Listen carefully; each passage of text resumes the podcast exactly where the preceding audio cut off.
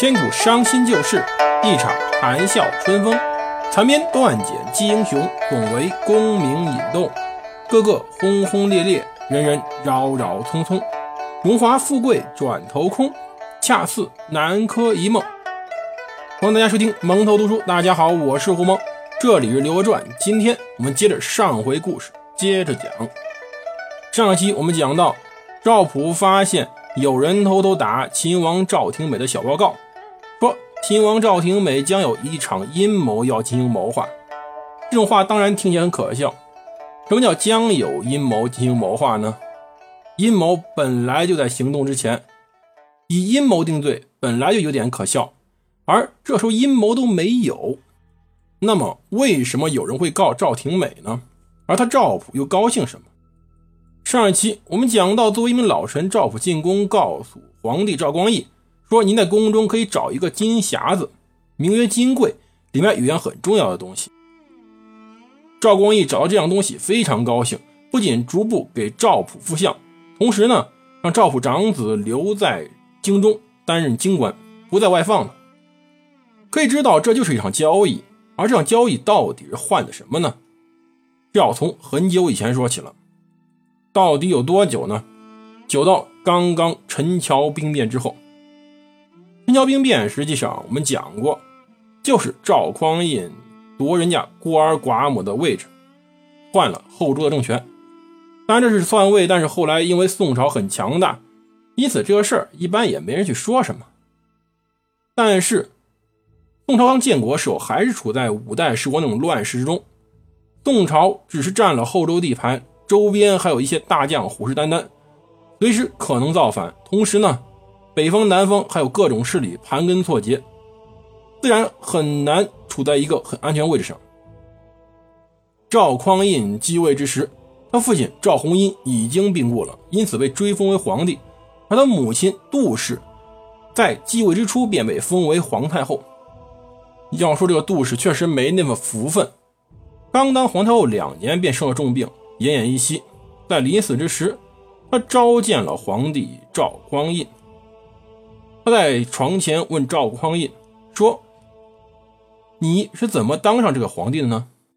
赵匡胤呢，便捡些漂亮话说：“说什么祖宗积德呀，父亲教育得当啊，母亲教育有功啊，因此我才有机会当上皇帝。”这都是祖宗的鸿福齐天呢。杜氏说：“不是，这都是排场话。实际上是你夺了人家后周柴家的孤儿寡妇的位置，才能当上皇帝的。若后周国有长君，怎么轮得上你呢？”这道理赵匡胤当然懂。随后杜氏又说：“这天下这么大，国赖长君才有福气。什么意思？国赖长君？”当年呢，赵匡胤儿子才八九岁，最多不过十岁。如果立他的儿子为皇太子，万一我们只说万一，宋太祖命比较短，比如像郭威那样，刚继位人便挂了，那么扶植一个十二三岁小孩当皇帝，那结果其实比柴宗训好不哪儿去。柴宗训是谁？就是柴荣的儿子。小年纪当了皇帝，随后便被自己禁军将领赵匡胤篡了位。那么，万一赵匡胤有好歹，让自己儿子赵德昭当皇帝，那其实情况一样啊。谁知道有没有个李匡胤、王匡胤呢？赵匡胤身边那些大将这时候忠心耿耿，但是是否真的能再次忠心耿耿对自己的儿子呢？始终是个问号。黄袍加身不是自己想当皇帝。更多是周围的人想让你当皇帝，从而分得一杯好处。其实杜太后这种看法没错，真的没错。当时赵普作为老臣在身边服侍着，我们说过，赵普一方面对于赵匡胤来说是个臣子，另外一方面对于他赵家来说实际上是半个家人。他曾经长期照顾赵匡胤的父母，赵匡胤、赵光义、赵廷美三兄弟也拿他当。兄弟看待，而赵普就在旁边，因此把当时他们的对话给记录下来，最后还写上陈普书，就是说这个最后的执笔人是赵普。赵普作为丞相，当时是有资格参与这么大的皇家内务的，这件事儿，我们之前讲的整个故事，就是历史上非常著名而又扑朔迷离的金匮之盟。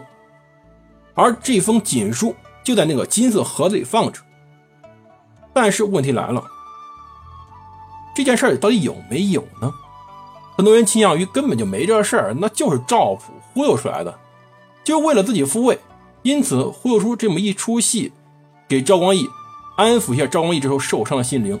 赵光义连续经过两次大败。还害死两个皇侄，这个皇帝这时候太需要一个名正言顺的地位了。而赵普作为前朝宰相，他的话是非常有杀伤力的。这个金贵之盟是之前赵光义所有行为最好的解释，也最好遮羞布了。但这件事真的有这么简单吗？绝对不是。其实金匮之盟这件事很有可能是真的。杜太后临死时候确实吩咐过这件事，而。赵匡胤也答应了，国赖长君，所以才会加封他二弟，逐步提拔他，直到提拔他到晋王开封府尹。这个位置在我们之前讲辅生烛影的几集里反复提到过，他就是储君的意思。在五代时，封亲王加封开封府尹，几乎约等于储君了。尤其是晋王开封府尹这个位置，和之前柴荣担当的位置是一模一样的，不由得。不让人引起遐想。同时呢，在自己儿子德昭成年以后，在加封之时，给的位置相当低，只是贵州防御使而已。那么，这件事情是很可能是真的。同时，最后在赵匡胤死后，赵光义继位成为皇帝以后，又把自己的三弟赵廷美也递补了。赵廷美被封为秦王，封开封府尹，似乎。他也是一个作为皇太帝的身份，是准备作为赵光义百年之后皇帝的备用人选的。但关键问题在于，当时杜太后到底交代了什么？我们之前在描述杜太后和赵匡胤以及赵普之间对话的时候，这都是历史的记载。但是这份记载大家也能听出来并不完善。其实当时杜太后和赵匡胤母子之间交代的细则没有记载。到底该怎么传位呢？历史上有两种说法，一种是赵匡胤死后传位于二弟赵光义，而赵光义死后呢，传位为三弟赵廷美，廷美死后传位回给大哥的儿子赵德昭，是这种传位顺序。而第二种说法，就是这次赵普给赵光义献的那份书，上面只写了。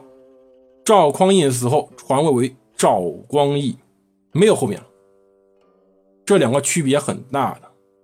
如果前面那种说法成立的话，就等于说有这么一种情况，在太后临死之前交代出来的这么一件事儿，皇帝同意了，由首席大臣书写，三方同意，它就是当时宋朝最高的一条法律文件，它规定了宋朝四任皇帝的继承人选，分别的继承顺序是。赵匡胤、赵光义、赵廷美、赵德昭。如果是后一种说法，那么就是说，只是说赵光义作为长君备选皇帝，而他呢，作为赵匡胤的继任者，不仅合法，而且他传给谁是他的事儿，不用受到这个文件的束缚。所以，秦王赵廷美到底有什么罪呢？他罪很有可能就是因为他的名字就在这份文件上，而且排在赵光义之后。秦王赵廷美这时候兼着开封府尹，他本身就是皇帝的继承人，而且是法律规定的继承人，祖宗之法不可废。这种东西在中国任何一个朝代上都是无法推翻的。有这么一份文件，那么他赵廷美的位置就非常稳固。所以赵光义才会暗示臣下，开始给赵廷美找茬，想试图废掉他。其实这种找茬的方法也没什么办法。你说人家江有阴谋，这事儿谁说的准呢？而真正给赵廷美致命一击的，还是老辣的赵普。他看出来这件事到底是内核在哪里？不就是想让赵廷美名名分吗？很简单呢。当年的诏书是我写的，现在杜太后已经逝去十几年了，先帝爷宋太祖赵匡胤也死了五六年了，真正能说清这件事的，活着的只有他赵普前任宰相这封遗书的手书者。那么，他给现任皇帝再送封新的过去，都是他写的，都有合法性。反正另外两个当事人也没法从坟里跳出来质疑他呀。这才是真正赵普给赵光义送的大礼，就是一份证明他赵光义合法继位，同时呢能说服一个问题，就是他赵光义可以传给别人的文件。这份文件对于赵光义实在太重要了，因此赵普很快就得以复相。而随后呢，这个礼绝百僚的。秦王兼开封府尹赵廷美上书皇帝，声称他要站在赵普之后。朝堂上站班次序非常重要。赵廷美作为皇帝继承人，始终要站在第一列的。虽然他可能不管什么实务，但是宰相一定站在他身后，以表示对于他的尊重。赵廷美这时候已经知道危险了，他要退缩。他。让赵普站在自己身前，以表示对于赵普的尊重，也表示自己没有什么异心。可是没用的，矛头已经对向他了。赵廷美首先被撵出了开封城，被封为西京留守，让他去洛阳待着了。虽然他依然获得了非常多赏赐，可是另外一个人也获得了赏赐。这人就之前密告赵廷美有阴谋的柴玉溪。他被封为宣徽北院使兼枢密副使，一下提拔到宰相位置。而随后在朝堂上，宰相卢多逊看着自己的老领导、自己的老对手赵普一夜之间从后面站到前排，在朝堂上冷冷地看着自己，浑身大汗。赵普一次性的表示出，到底什么是老臣，什么是老奸巨猾，可以一次性的解决自己的问题和。自己主子的问题才叫手段，也就是说，一次性把赵廷美和卢多逊打包处理了，彻底扔进历史垃圾堆，那才叫手段呢。很简单，两人有勾结不就完了吗？当时有说法说，赵廷美作为开封府尹，老是打听中枢的事就是打听宰相们的政事。同时呢，卢多逊和赵廷美私下勾结，还有密谈如下：卢多逊告诉赵廷美说，希望公车宴驾。尽力侍大王，卢多逊这是盼着自己皇帝死，尽力侍奉新主子啊。而赵廷美呢，也向卢多逊说：“程旨言正合我意，我亦愿公车早宴驾。您说法真是合我意见，我也希望皇帝早死。这像两个政治人物说的话吗？而且，如果这两个人真的私下有这种话，怎么会传出来呢？而且，根据当时他们的说法。”这话还不是面对面坐着说的，一般这种大逆不道的话都是两个人坐着对着说，面谈言不传六耳。可是呢，这两个人竟然是派着手下秘密传话去了，开玩笑吧？大逆不道啊！这种话竟然能传出去，还能让最后让赵普知道，让皇帝知道，怎么听都像一个政治小儿科。可是皇帝信了就行了。诸如此类的罪还有很多，不止这点。当然，我们都知道，皇帝只要信了，那么赵廷美就完蛋了。至于卢德逊嘛，就算是皇帝给赵普的另外一个赏赐吧。最后结果是赵廷美被贬为涪陵县公，在房州安置，而他子女呢，再也得不到皇帝皇子皇女的承认了，只是皇侄而已。而赵廷美身边那些属官全部被外放。甚至被充军发配，赵廷美就这样在雍熙元年，也就是两年后，死在了房州。当然，赵光义这时候非常伤心，痛哭流涕，下令追封赵廷美为陪王，谥号为绰，为其发哀成服。而陆多逊呢，被流放。赵普这次恨透了他了，让他直接去了天涯海角。海南岛，卢多逊就此消失在中国政治舞台上，直至死在流放之地。而随着赵廷美的死，赵光义真正的目的出来了，为了谁呢？赵光义这么努力的去埋汰赵廷美，去坑他自己亲兄弟，是为了谁呢？